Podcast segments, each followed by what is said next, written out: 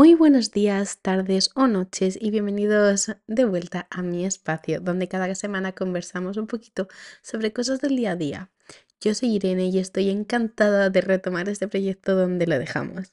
Y qué mejor momento para hacerlo que justo el primer día del mes.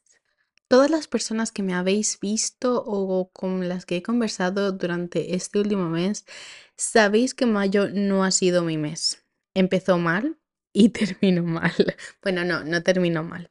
Pero no tengo por dónde coger mayo, porque la verdad que, uff. Pero los últimos días de este mes sí que me he centrado más en intentar ver todo lo positivo que ha pasado, porque dentro de lo malo y a pesar de que ha sido muy malo, eh, siempre podemos encontrar cosas que son buenas o que nos han hecho bien de una manera u otra. Porque a pesar de todo lo que ha pasado y de que en ciertos momentos sí que estaba sintiendo que mi vida estaba dando brincos para atrás, o sea, no pasos, no, no, brincos para atrás, sí que es cierto que si lo ponemos en una perspectiva más amplia, desde la última vez o sea, desde ese, yo qué sé, 31 de abril, creo que fue el último día del mes, hasta el último día de mayo con el que estuve lidiando con todo lo que estaba pasando, pues he cambiado mucho y lo quiera aceptar o no, también he aprendido mucho. Y hay mil maneras de verlo, pero por ejemplo, por poner un ejemplo, la manera en la que he gestionado el estrés, la ansiedad este mes y la manera que quizá lo hacía hace un año era muy diferente y sobre todo ahora mismo ha sido mucho más eficiente, pero porque ya sabía cómo hacerlo. El otro día hablando con mi psicóloga, ella me decía, Irene, es normal que explotes en estas situaciones. Lo importante es cómo lo hacemos y cómo lo llevamos y cómo reaccionamos ante esa situación.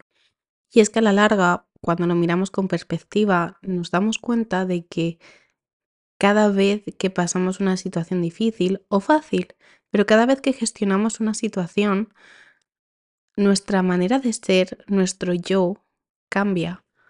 Y cada vez estamos siendo una nueva versión de nosotros que cada vez va siendo poco a poco más perfecta, entre comillas. Nunca vamos a llegar a ser perfectos, eso lo tenemos que, saber y que lo tenemos que pues aceptar. Pero sí que vamos a aprender a querernos más, a valorarnos más y a seguir poco a poco con todo lo que se nos viene encima. Al final vamos a tener días, semanas, meses que vamos a estar cada día batallando con tener una vida normal, entre comillas.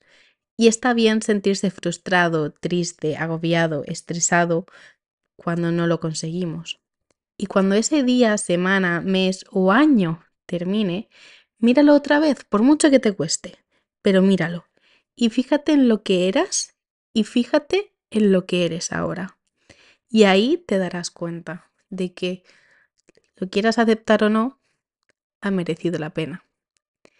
Esta semana estaba escuchando una canción que de hecho la he tenido en bucle estos últimos días de Matt Hensen que decía, algunas veces necesitas la lluvia para saber que echas de menos al sol.